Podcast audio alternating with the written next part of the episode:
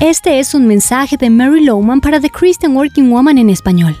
Hace algunos años hablaba con una amiga quien debe convivir con un pasado muy doloroso. En su niñez recibió abuso mental y sexual.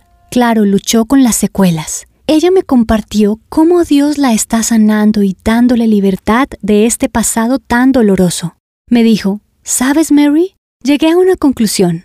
Puedo decidir magnificar mi pasado o magnificar a mi Señor. Si magnifico mi pasado, siempre estaré derrotada y deprimida. Entonces decidí magnificar en mi vida al Señor. ¿Qué estás magnificando hoy en tu vida?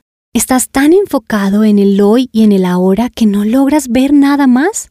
Ese era el problema que tuvieron los discípulos cuando Jesús les dijo que se iba a ir y que ya no lo verían más. Luego les prometió que volvería en un ratico y que de nuevo ellos se alegrarían. Un santo de otra época llamado Amos Wells escribió, Sáname de la ceguera que borra la eternidad frente a esta vida mortal tan presionada. Hace varios años escribí esta oración en mi diario devocional y a menudo se la he repetido al Señor.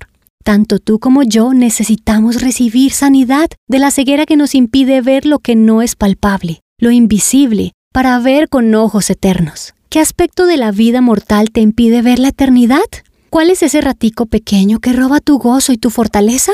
En el Salmo 34.3 dice, Engrandezcan al Señor conmigo, exaltemos a una voz su nombre. Si decides fijar tu vista y engrandecer lo equivocado, escoges desorden mental y emocional. Así que nuestro desafío es mantener nuestros ojos fijos en el Señor. ¿Harías un compromiso de magnificar al Señor hoy? Si lo haces, se desvanecerán todas esas cosas negativas de este ratico descubrirás que Jesús es más dulce, está más cerca y tendrás una pequeña prueba de lo que es estar en el cielo. Allá estaremos en primera fila y veremos a Jesús cara a cara. Encontrarás copias de este devocional en la página web de christianworkingwoman.org y en español por su presencia radio.com, SoundCloud, Spotify y YouTube. Gracias por escucharnos. Les habló Mariana Vargas.